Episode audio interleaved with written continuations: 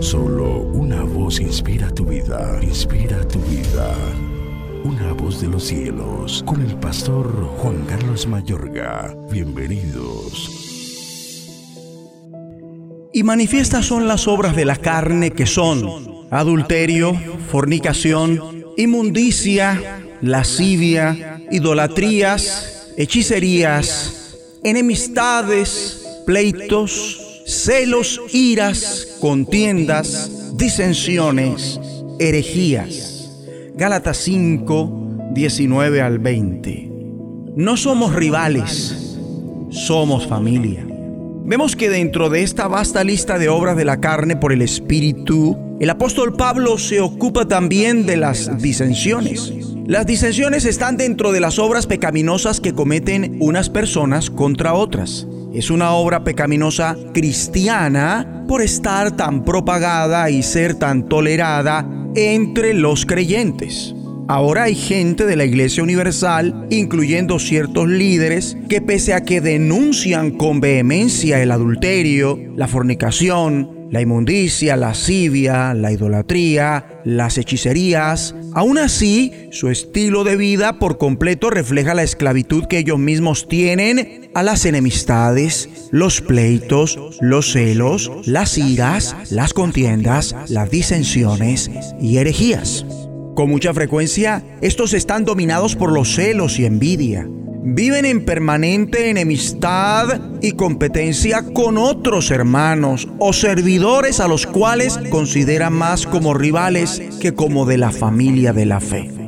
Responden con ira pecaminosa a ciertos sucesos y personas cuando las cosas no marchan como ellos pretenden. Se oponen y controvierten por lo regular con otros creyentes. Dividen, descuartizan, desmembran el cuerpo de Cristo en facciones y todo en torno a sus propias personas y no al Señor Jesucristo o a la iglesia en general. Mi amable oyente, las enemistades, los pleitos, los celos, las iras, las contiendas y las disensiones forman el inventario más exhaustivo, entre otros, que realiza el apóstol Pablo y representan las ofensas más aceptadas y practicadas entre los cristianos.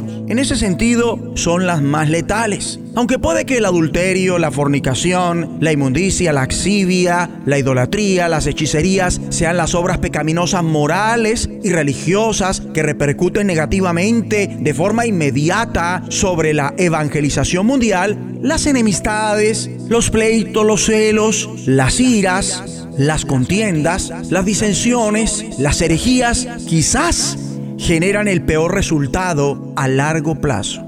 En el Nuevo Testamento se recalcan cien veces más estos últimos que los otros, especialmente en las epístolas del apóstol Pablo. La humanidad vive enfrentada entre sí. Y nosotros sabemos o deberíamos saber que únicamente los ciudadanos del reino de los cielos tenemos la verdadera solución a los problemas desesperados que suponen las relaciones rotas de la raza humana. Tal solución es la paz de Dios, la cual se halla en Cristo. Lo que se rehúsa admitir, por lo menos con nuestra manera de vivir, es que con regularidad los creyentes nos comportamos como el mundo en nuestras relaciones interpersonales.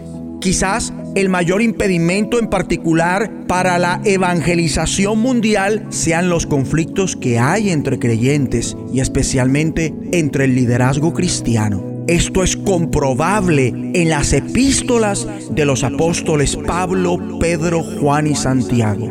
Allí vemos que en la iglesia en sus inicios brotaron contiendas.